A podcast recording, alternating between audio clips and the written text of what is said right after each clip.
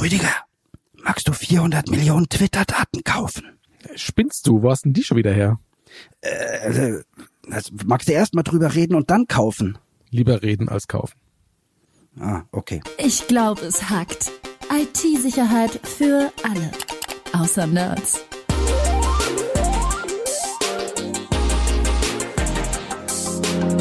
Mit Rüdiger Trost und Tobias Schrödel.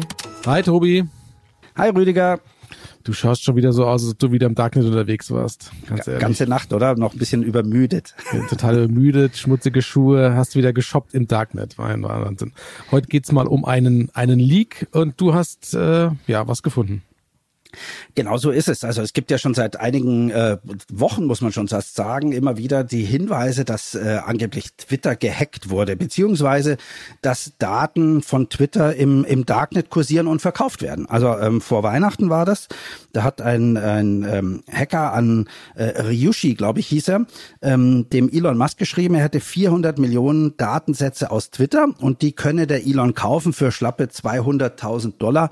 Sonst würde er sie an andere verkaufen für nur noch 60.000 Dollar, ähm, aber dafür halt beliebig oft, sage ich jetzt mal, und nicht nur an den Elon. Das war quasi so eine äh, Vorkaufsklausel. Also ein Exklusivdeal. Man muss ja sagen, 200.000 Dollar ist jetzt ja eher, sag ich mal, ein Trinkgeld, ja, für so ein, für, für ja. 400 Millionen Daten. Kommt natürlich darauf an, was da drin steht jetzt, ja. Das ist ganz entscheidend bei solchen Datenleaks. Und deswegen können wir diesen Datenleak, den habe ich nämlich äh, mal tatsächlich äh, im Detail mal ein bisschen sezieren und einfach heute mal drüber sprechen, was denn bei solchen Leaks äh, interessanterweise auftaucht, wo die also, herkommen. Du hast 60.000 Dollar bezahlt für diesen Leak? Nein, habe ich nicht. Äh, die Geschichte geht nämlich tatsächlich weiter. Ähm, Elon Musk ist vermutlich nicht drauf eingegangen, hat zumindest nichts äh, geschrieben auf Twitter, hat nie geantwortet ähm, und es ist davon auszugehen, dass er da auch nichts bezahlt hat. Warum? Weil es äh, ein so ein Vorschau-Datensatz gab, wo man sehen konnte, was da drin ist.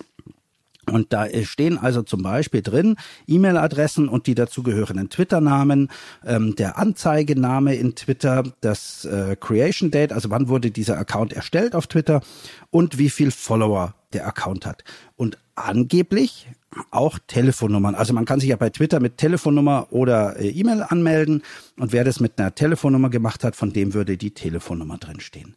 Das war erstmal die Aussage. Das klingt jetzt bei 400 Millionen Datensätzen hochinteressant ähm, für Menschen, die sich mit solchen Daten eine goldene Nase verdienen, sei es für Werbung oder andere Dinge. Jetzt sag mal Telefonnummer. Das ist natürlich für mich erstmal so die, die kritischste äh, Information, die in dem Leak drin steht, wenn ich so ja. spontan drüber nachdenke. Ich muss dir eintragen, wenn ich, oder die, die meisten haben sie eingetragen für die Zwei-Faktor-Authentifizierung. Das heißt, die steht ja in irgendeiner Twitter-Datenbank drin. Genau. ist ja ein Sicherheitsfeature, dass ich die eintrage normalerweise. Eigentlich ja. Und wenn man diese, wenn man es schafft, diese Datenbank von Twitter zu hacken, dann müssen wir aber auch gleich drauf zu sprechen kommen, das war nämlich nicht der Fall, ähm, dann hätte man die vermutlich auch gekriegt. Und das ist nämlich ganz das Spannende an der Sache. Die Daten, die jetzt veröffentlicht wurden, für die ich auch eben nicht bezahlt habe, sondern die jetzt offen im Internet stehen für jeden, der sie finden kann, sage ich jetzt mal, da stehen nur E-Mail-Adressen drin und eben keine Telefonnummern. Das macht das Ganze nicht unbedingt minder spannend, weil auch damit kann man ziemlich viel machen. Ähm, und das ist tatsächlich äh, ja auch auf der einen oder anderen Seite kritisch, gerade für Accounts, ähm, die jetzt nicht mit Klarnamen da sind, die vielleicht äh, eine Meinung vertreten, die jetzt vielleicht in diesem Krieg Russland-Ukraine äh, eine Rolle spielen und Informationen teilen, die äh, sich sonst anderweitig äh, ja äußern müssen und das auch tun, aber geheim bleiben müssen. Äh, und wenn da natürlich auch eine direkte E-Mail-Adresse rausgeht, dann kann man damit schon was machen. Ähm, erkläre ich auch gleich nochmal gerne. Ein weiteres Puzzleteil sozusagen bei der Identifikation von Leuten, die anonym auf Twitter unterwegs sind sind, kann man sagen. Genau. Und ja, weil du es äh, schon ansprichst, äh, geh mal gleich den Schritt weiter. Wenn ich nämlich die E-Mail-Adresse habe, selbst wenn es jetzt nicht deine ist, die du regelmäßig nimmst oder nutzt, ähm, kann es ja durchaus sein, dass mit dieser E-Mail-Adresse ein, ein Passwort bei einem anderen Datensatz äh, mal geleakt wurde und ich über dieses, äh, wenn es jetzt nicht äh, Love123 ist, und ich über dieses komisch aussehende Passwort, das du noch woanders benutzt, nämlich bei deiner echten E-Mail-Adresse, dann den Link eben bekomme, wie dein echter Name ist. Also das ist ja das, was man typischerweise äh, unter Open Source Intelligence auch kennt, dass man sich von einer Information zur anderen hangelt und dann ist so eine Kombination Twitter-Handle, also Twitter-Name und E-Mail-Adresse natürlich durchaus wichtig. So, jetzt ist aber die Frage, wo kommen die Daten her? Ähm, die ich da bekommen habe, denn da waren noch ein, noch ein paar mehr drin. Da waren über 460 Millionen Datensätze drin. Ähm, und die Frage ist, ja, wer hat die geklaut? Das weiß ich nicht. Aber wie wurden sie geklaut? Da kann man tatsächlich eine Vermutung anstellen. Es gibt ein paar Sachen, die sind belegt. Äh, und bei anderen müssen wir unter Umständen raten. Aber ich erzähle einfach mal der Reihe nach, was passiert ist. Ähm, irgendwann habe ich diesen Link bekommen, wo äh, diese Daten angeblich sein soll. Ich habe dann, und es sind zwei äh, IP-Adressen gewesen. Äh, ich habe beide runtergeladen. Stellte sich raus, beide Dateien sind identisch. Das heißt, der oder die Hacker haben die Daten auf zwei verschiedene Server gestellt und man konnte die runterladen. Insgesamt 14,4 Gigabyte, nee, sorry, 13,4 Gigabyte RAR-File, also gepackt, wie so ein ZIP-File, komprimiert. Und wenn man die auspackt, kommen also 73 Gigabyte Textfile raus. Und 73 Gigabyte wow. ist schon, schon, schon mal sehr viel, ja. Eine Menge, ja. Und das wenn man die dann entpackt, äh, ja, sechs Dateien sind da drin und jetzt wird es schon mal spannend, da kann man nämlich dann schon mal sehen, wie die Daten ähm, geklaut wurden, sage ich jetzt mal. Die Dateien, sechs Stück an der Zahl, heißen Hits und danach in Klammern eine Zahl, also Hits 3, Hits 4, Hits 6, Hits 7, Hits 8 und 9. Und wenn du mitgezählt hast, wirst du gemerkt haben, dass 1, 2 und 5 fehlen. Mhm. Und das ist dann schon wieder so ein Hinweis, da lief irgend so ein Skript ähm, das hat dann irgendwie, äh, ja, Datei-Hits gab's schon, dann wird hochgezählt hinten. Das ist so typischerweise, was so Betriebssysteme auch machen oder Programme.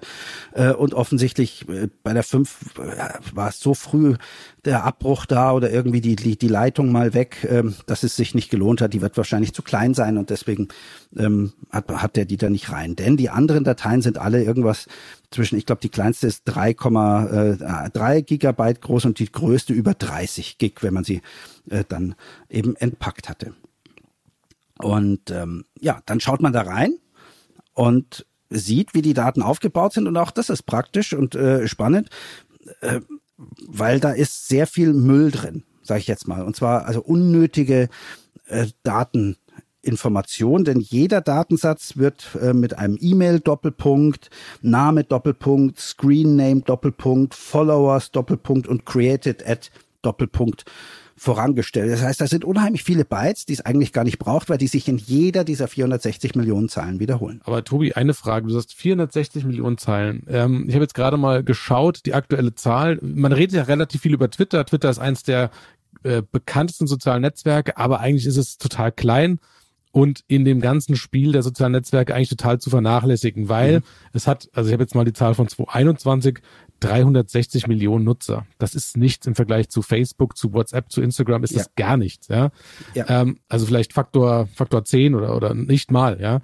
Ähm, wie kommst du jetzt auf 460 Millionen Daten? Ja, da sind tatsächlich 460 Millionen Zahlen drin. Und da, die Frage, die du stellst, ist völlig berechtigt.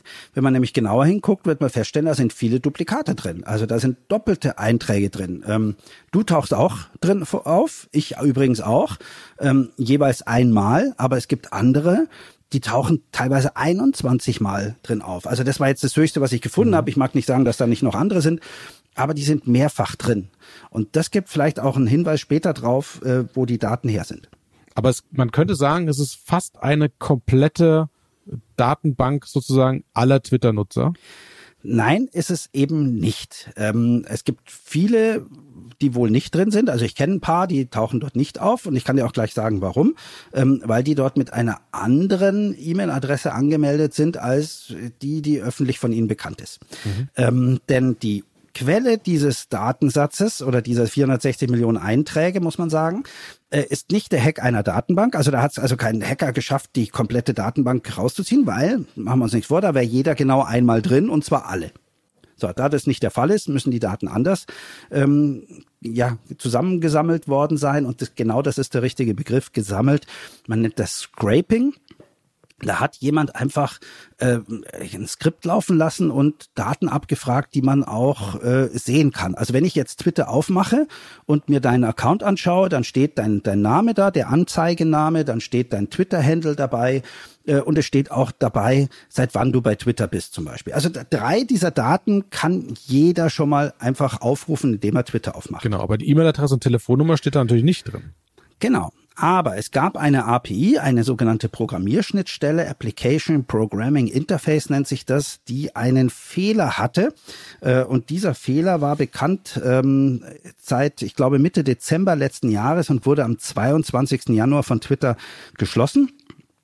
Und über diese API konnte man eben eine E-Mail-Adresse in den Twitter-Handle auflösen. Mhm. Okay, also bedeutet letzten Endes durch diese Sicherheitslücke war es dem Angreifer möglich, mehr Daten abzufragen, als normalerweise öffentlich verfügbar sind. Und genau. er hat dann einfach mal gesagt, äh, zeig mir mal alles, mach mal hier Sternpunkt Stern und gib mir mal alles raus. Nee, eben nicht. Du musst eine eine E-Mail-Adresse haben und sagst, äh, sag mir mal, ob für diese E-Mail-Adresse ein Twitter-Account vorliegt und wenn ja, wie heißt dieser Twitter-Handle? Okay, das heißt, dass der der ähm, Identifier, den er benutzt hat, ist die E-Mail-Adresse. Also er konnte für eine E-Mail-Adresse weitere Informationen abfragen. Und genau. wo hat er die E-Mail-Adressen hergehabt? So, und das ist genau das Spannende. Wenn man nämlich die doppelten Datensätze mal anguckt, ich habe mir mal einen rausgenommen, wer es äh, an die Daten kommt und es mal machen möchte, kann es gerne mal tun. Ähm, da gibt es eine E-Mail-Adresse, die heißt Cheetah, also wie dieser, dieser Affe, äh, Cheetah, ähm, at, ich sag's jetzt nicht weiter, irgendwas.de und com oder sonst irgendwas. Und der taucht 21 Mal auf. Und zwar viermal in Datei 3, äh, dreimal in Hit 6, ebenso dreimal in Hit 7 und ich äh, glaube äh, neun oder zehnmal in der neunten Datei. Und wenn man sich das mal anguckt, wird man feststellen, dass die E-Mail-Adresse dort mehrfach unterschiedlich geschrieben ist. Also nicht äh, anders geschrieben, aber Groß- und Kleinschreibung ist anders. Also da taucht einmal Cheater alles klein geschrieben auf, dann hast du einmal Cheater mit dem großen C am Anfang, dann einmal mit großem C am Anfang und großem H, einmal alles Was ja groß. für die E-Mail-Adresse eigentlich gar keinen Unterschied macht. Also du kannst ja E-Mail-Adressen groß und klein schreiben, wie du willst. Die E-Mail kommt trotzdem an. Genau so ist es. Aber offensichtlich hat derjenige, der die Daten gesammelt hat, äh, Cheetah in mehrfach unterschiedlichen Schreibweisen gegen diese API geworfen und dadurch äh, immer quasi dieselbe Antwort bekommen. Ja, Cheetah gibt's äh, und der hat diesen Twitter-Namen und hat so und so viel Follower und ähnliches. Also deswegen kommen da auch immer die die äh, praktisch gleichen ähm, Antworten zurück. So, jetzt ist aber die Frage, wieso hat der unterschiedliche Schreibweisen? Und das beantwortet die wahrscheinlich die Frage nämlich auch, wo sind die ganzen E-Mail-Adressen her? Ich habe nämlich mal einen Gegencheck gemacht bei der sogenannten BigDB. Das ist ein schon vor mehreren Jahren ähm, rausgekommenes äh, Datenleck ähm, mit Passwörtern. Da stehen ganz, ganz viele E-Mail-Adressen drin. Und alle diese unterschiedlichen Cheater-Schreibweisen tauchen überraschenderweise genau auch in diesem Leak auf. Also der hat wohl ein älteren Datensatz mit vielen, vielen Millionen E-Mail-Adressen genommen und hat die alle gegen diese Twitter-API laufen lassen. Mhm. Und hat jetzt eine schöne Datenbank zwischen E-Mail-Adressen, Twitter-Namen und Telefonnummern gesammelt. Also hat die, hat im Prinzip die vorhandene Leak-Datenbank nochmal erweitert um die Information der Telefonnummer, wenn man so will, was ja schon kritisch sein Na, kann. Nee, eben nicht, weil die Telefonnummer in diesen Datensätzen, die jetzt hier so öffentlich und offen rumliegen, eben nicht einmal vorkommen. Ich habe keine Klar, einzige aber der Angreifer Daten hat ja die Daten, der hat ja die Telefonnummer, der wird ja wahrscheinlich diesen Leak haben, inklusive der Telefonnummer. Da bin ich mir gar nicht so sicher, ehrlich gesagt. Also es sieht tatsächlich so aus, als hat jemand einfach die, die, äh, das Feld E-Mail-Adresse aus der BigDB gegen diese API von Twitter laufen lassen, als die noch diesen Bug hatte und ist jetzt an E-Mail-Adressen beziehungsweise den dazugehörigen Twitter-Namen gekommen. Es gibt keinen Hinweis darauf, dass zumindest aus dieser Quelle auch irgendwelche Telefonnummern abgegriffen wurden. Ob das äh, in der äh, ja bei dem Angebot, nenne ich jetzt mal an Elon Musk der Fall gewesen ist, äh, das weiß ich nicht. Das ist auch unbekannt. Man ist auch, es ist auch unklar, ob das möglicherweise dieselbe Quelle war oder einfach noch ein anderer, der die gleiche Lücke genutzt hat. Ja, oder noch eine andere Lücke. Könnte ja auch sein, dass er noch eine andere Lücke gefunden hat und mehr Informationen ähm, sammeln konnte. Man weiß es nicht. Was, was an der Sache sehr interessant ist, ist generell dieses Geschäftsmodell. Also, ähm, dass man erstmal sagt, okay, man nutzt, man nutzt hier vorhandene Daten in Form von einem bereits vorhandenen Leak. Die kann man auch mit ja, ein bisschen Aufwand auch runterladen aus dem, aus dem Darknet. Ja. Ähm, und äh, nutzt diese Daten sozusagen, um einen anderen Leak noch zu erweitern, in dem Fall durch eine Sicherheitslücke bei Twitter, und die bietet man zum Verkauf an. Und ähm, wie du gesagt hast, die wird erst dem, dem Unternehmen selbst angeboten, also in, der, in dem Fall Elon Musk persönlich. Ähm, mit einem wie auch immer gearteten Exklusivdeal. Ob das dann nachher stimmt, ist die andere Frage, weil niemand kann ja. beweisen, dass er die Daten nur an einen verkauft hat und dann gelöscht hat. Also du kannst diesen negativen Beweis aber nicht führen. Ja. Ähm, kannst es also im Prinzip so oft verkaufen, wie du willst und kannst jedem sagen, du hast die Daten exklusiv, weil es ist ein anonymes Geschäft, es ist ein, Krimin ein Geschäft unter Kriminellen. Ähm, ich weiß nicht, wie weit es da mit der Ehre äh, ist, ja. Ja, das ist tatsächlich schwierig zu sagen. Ähm, ich meine, äh, wenn's da, da geht's ja richtig um Geld. Äh, offensichtlich hat er das nicht bekommen und ich glaube auch ganz ehrlich, für diese Datensätze mit der ganzen E-Mail-Adresse, da zahlt auch keiner 60.000 für. Ähm, deswegen waren die vermutlich auch relativ schnell dann im Netz, weil er gemerkt hat, irgendwie es interessiert sich keiner dafür. Äh, ist jetzt natürlich auch eine Vermutung, aber äh, ja, so, so ist es wahrscheinlich passiert. Ähm, wenn man aber nochmal guckt, das Ganze ist auch relativ, ich sag, jetzt mal unprofessionell. Also wenn man überlegt, wie groß diese Daten sind, der hat einfach die, die Rohfiles von seinem Skript da rein ich habe ja schon gesagt, ich habe über äh, 68 Bytes pro Zeile, die völlig unnötig sind. Also ich habe dann mir auch ein kleines Python-Skript geschrieben, das diese ganzen Header-Informationen, also E-Mail Doppelpunkt, äh, Screenname Doppelpunkt, created at Doppelpunkt und so rausgenommen hat und das Ganze dann in Textfile gepackt hat und dann äh, schrumpft das einfach auf, auf deutlich mehr als die Hälfte. Kleine, ähm, kleine Notiz an den Zuhörer. Tobi ja. hat ein Skript geschrieben, weil er ist Fachinformatiker Anwendungsentwicklung, der kann sowas. Also nur mal. Im Gegensatz zu dir. Im Gegensatz zu mir, genau. genau. Ja, siehst du. Äh, aber interessiert sich, wie, was man da, also wenn du so Gigabyte-Daten hast, Duplikate finden ist nämlich auch nicht so trivial. Also zum einen hatten wir hier Duplikate, die gar keine wirklichen Duplikate waren. Wenn ich also Cheetah immer anders schreibe, ist die Zeile nicht gleich äh, wie die in der anderen Datei, wo ich Cheetah mit großem und äh, kleinem äh, H geschrieben habe. Ähm, sondern da muss man dann tatsächlich auch wirklich diese Zeilen auslesen, alle in Groß- und Kleinschrift setzen. Also macht man, setzt sie im Normalfall auf Lowercase alles und vergleicht dann. Aber bei 640 Millionen Datensätzen, stell dir mal vor, wie du das prüfst. Also du gehst Zeile für Zeile durch und musst bei jeder gucken, gibt's die noch woanders. Das heißt, einfach gesagt, ich lese die erste Zeile und dann lese ich erstmal komplett das ganze, die ganzen anderen 639 äh, 999 Datensätze durch und gucke, ob ein doppelter ist. Und nur wenn das nicht der Fall ist, schreibe ich die, die, diesen Datensatz weg. Das heißt, das ist, das dauert äh, Stunden oder Tage, völlig äh, uferlos. Das heißt, das Einzige, was man sinnvollerweise macht, ist diese Datei vorher zu sortieren und auch das dauert in der Regel recht lang. Und wer es mal probieren möchte, das schnellste, was hier wirklich funktioniert, ist der Unix Sort Befehl. Ähm, der ist relativ zügig. Nach wenigen Minuten war der tatsächlich da durch. Äh, da kannst du mit Bubble Sort oder Quick Sort, wenn du da so Funktionen selber schreiben willst, äh, kannst du vergessen, weil da hast du eher ein Bart, äh, bevor die Datei fertig ist. Aber das ist letztendlich der Grund, warum ihr 64 Gigabyte in euer Laptop rein konfiguriert, weil genau das sind die Einsatzzwecke, wo ihr den RAM braucht. Ja. Genau, so ist es. Also der, genau, so ist es. Der, der, der äh, lädt alles in den Speicher, sortiert dort. Das geht natürlich viel, viel schneller, als wenn ich das auf eine Festplatte schreibe, schon gar nicht auf so eine rotierende. Bei einer SSD, auch das äh, ist problematisch von der Zeit. Also RAM, Speicher ohne Ende. Deswegen, ich kaufe mir auch grundsätzlich äh, äh, Laptops mit, ich sag mal, der, der höchsten Ausbaustufe an RAM, die es gibt. Äh, lieber eine kleinere Festplatte, weil die kann man mit USB dran stöpseln. Also du gehst quasi davon aus, dass du viele Leaks sortieren musst, deswegen gibt's immer die große RAM-Ausstattung. verstehe, verstehe. Ja, ich meine, was macht man denn mit den Daten? Also natürlich gibt's Böse, die damit äh, Unfug treiben, wenn du so viele E-Mail-Adressen hast, die sind ja alle validiert. Also du kannst ja davon ausgehen, dass diese 1640 Millionen oder 230 blieben es dann am Schluss, nachdem die Doppelten raus waren. Also mehr als die Hälfte grob ähm, ist, ist äh, nur übrig geblieben. Ähm, die sind ja alle validiert und fast alle noch gültig vermutlich. Das heißt, wenn ich da Werbung hinschicke, die kommt auch an. Das ist was viel Besseres, als wenn ich da irgendwie blind irgendwelche ähm, Mails wegschicke, von denen ich gar nicht weiß, ob es die überhaupt jemals gab. Aber Tobi, du hast mir hast mir geschrieben äh, die Tage, du, wir sind in einem Twitter Leak äh, mit drin und ich dachte schon, ich muss sagen, ich bin schon ein bisschen abgestumpft, ja, sagen ja, schon wieder, ja. ja. Schon wieder wurden mal Daten von uns geleakt, okay.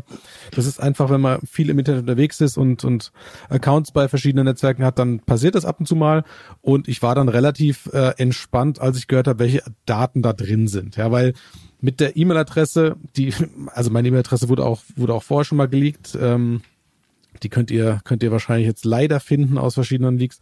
Aber letzten Endes, ähm, was, was könnte denn ein Angreifer machen mit den Daten? Also ich, also ich dachte zuerst, okay, die Telefonnummer ist drin, die E-Mail-Adresse ist drin. Ähm, das ist, das wäre ja. kritisch, wenn es jetzt nur die ja. E-Mail-Adresse ist. Ja, ist eine verifizierte E-Mail-Adresse, da kann ich Phishing hinschicken. Aber so richtig geil ist es nicht. Ja, also tatsächlich, ich habe auch, glaube ich, beide schon schon erwähnt und beide Sachen halte ich durchaus für kritisch. Zum einen gibt es Accounts, die nicht äh, öffentlich sein wollen. Das können Frauen sein, die vielleicht auch äh, Geld damit das verdienen, stimmt, ja. indem sie, ich sage jetzt mal, erotischen Content hier und da posten oder angeben. Die wollen natürlich nicht wissen, dass aber, das Lisa Müller aus Hannover ist. Aber was ist das Geschäftsmodell dahinter? Erpresst du die dann? Oder weil die Daten sind ja schon öffentlich. Was kannst du machen mit dieser Information? Weißt du, das ist ja kein Geschäftsmodell. Nein, das stimmt. Äh, ich glaube nur, dass es vielleicht dann ein Geschäftsmodell ist, dass eben Leute, die äh, so einen Fetisch haben und so, eine Person dann eben ausfindig machen wollen, dass die dann auch bereit sind, Geld für so eine Information zu zahlen, ähm, wer dahinter steckt. Also das glaube ich schon. Das Zweite ist, äh, was ich vorher schon gesagt habe, dass du zum Beispiel über, über diese E-Mail-Adresse wenn sie nicht öffentlich ist, äh, Passwörter rausfinden kannst von dieser Person und damit dann auch unter Umständen über, in der Lage bist, ähm, weil eben unter der gleichen E-Mail-Adresse bei einem anderen Leak ein ähnliches Passwort verwendet wurde, plötzlich Accounts und Social Media Accounts zu übernehmen. Und da bieten sie ja, kennst du ja selber, ich habe deinen dein Instagram-Account übernommen, ich lösche jetzt deine 10.000 Follower, wenn du mir nicht 5.000 Euro bezahlst. Also da gibt's Erpressungsmaterial und Potenzial. Das kann schon alles passieren und wird auch hier und da passieren und dann weiß man eben halt nicht, wo kommt das her und unter Umständen ist dieser Twitter-Datensatz eine der Quellen, vielleicht nicht die Quelle, aber hat dazu beigetragen, dass eine Person eben ähm, gefunden wurde. Gut, man kann sagen, der geneigte Hörer hat das Problem nicht, weil der weiß, dass man Passwortmanager einsetzt und unterschiedliche Passwörter bei allen Diensten hat. Das heißt, dem kann der Leak eigentlich doch total egal sein. Also diese, diese Theorie mit den, mit den erotischen Accounts, die jetzt quasi ausfindig gemacht werden als Beispiel, das skaliert ja nicht. Also du hast ja in diesem Leak erstmal ja. Millionen von Daten. Du weißt jetzt nicht, wen kann ich jetzt mit dieser E-Mail-Adresse erpressen und wem ist es total wurscht. Also und genau da hast du völlig recht und das ist tatsächlich auch ganz entscheidend. Deswegen sind auch ganz, ganz viele Einträge doppelt von Menschen, die ganz, ganz wenige Follower haben. Also dieser Cheater hat, ich glaube, drei Follower. Ähm, und eigentlich hätte ich erwartet, dass jemand, der ganz, ganz viele Follower hat, da vielleicht eher häufiger vorkommt, wenn man sich da von äh, über Tweets und Replies und sonst irgendwas hangelt.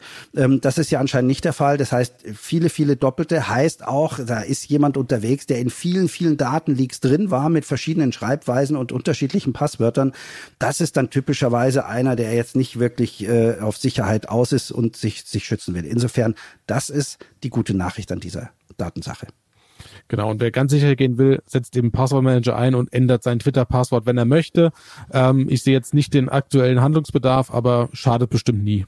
Und wer wissen will, ob er selber in dem Twitter-Leak drin ist, kann das machen auf Have I Been Pawned. Die haben die Daten natürlich auch, haben die mittlerweile eingespielt und da kann man eben gucken, ob man selber bei diesem Twitter-Datenleak betroffen war und ob die E-Mail-Adresse da drin steht von einem. Gut, Tobi, dann gehen wir noch ein paar Daten sortieren und ähm, dann haben wir es haben wir's abschließend behandelt, oder? Ja, ich denke auch. Vielen Dank, Rüdiger. Danke, Tobi.